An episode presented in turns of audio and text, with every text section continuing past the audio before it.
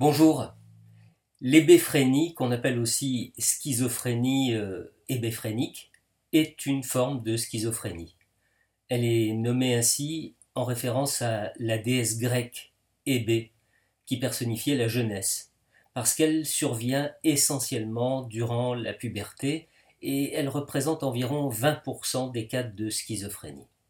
Le tableau clinique présente une absence apparente de délire paranoïde et la présence d'un syndrome dissociatif qui mène rapidement à un retrait social profond. Le discours, le comportement sont désorganisés, quant aux émotions et aux affects, ils sont émoussés euh, ou carrément inappropriés et peuvent évoquer une anédonie.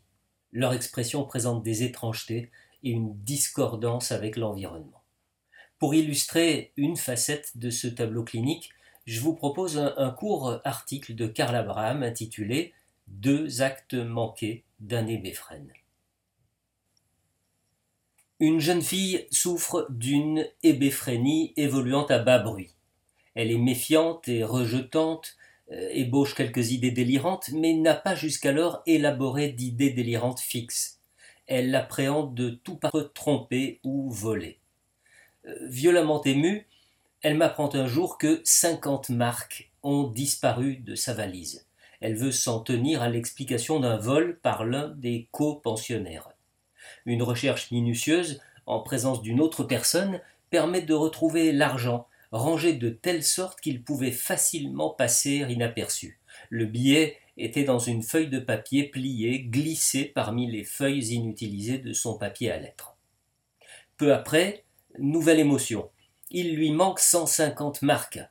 Elle prétend avoir cherché soigneusement, mais sans succès. Il apparut le lendemain que cet argent n'était effectivement plus en sa possession pour la bonne raison qu'elle l'avait dépensé.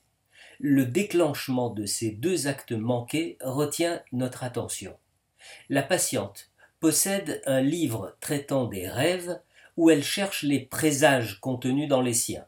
Un matin, elle s'éveille après avoir rêvé porter une montre attachée autour de son cou par une chaînette. Le livre donne la réponse Tu te fais voler. Nous concevons combien cette prophétie allait dans le sens des désirs inconscients de la patiente. Le lendemain même, le billet de cinquante marques avait disparu. Sa façon de le ranger inconsciemment avait donné toutes les apparences d'un vol. Lorsqu'elle me parla alors de cette perte d'argent, elle m'expliqua avec précision qu'elle n'avait pu le dépenser, et elle avait dressé minutieusement le bilan de toutes les dépenses de cette période.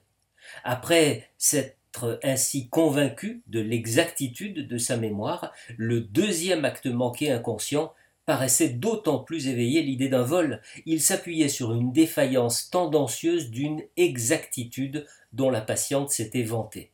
De ce fait, le soupçon d'un oubli devait être écarté.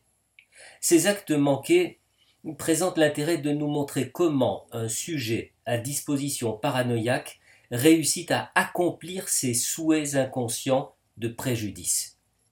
J'avais écrit ces lignes lorsque la patiente fit un nouvel acte manqué issu de la même tendance. Elle perdit les clés de sa chambre, de sorte qu'elle ne pouvait plus la fermer.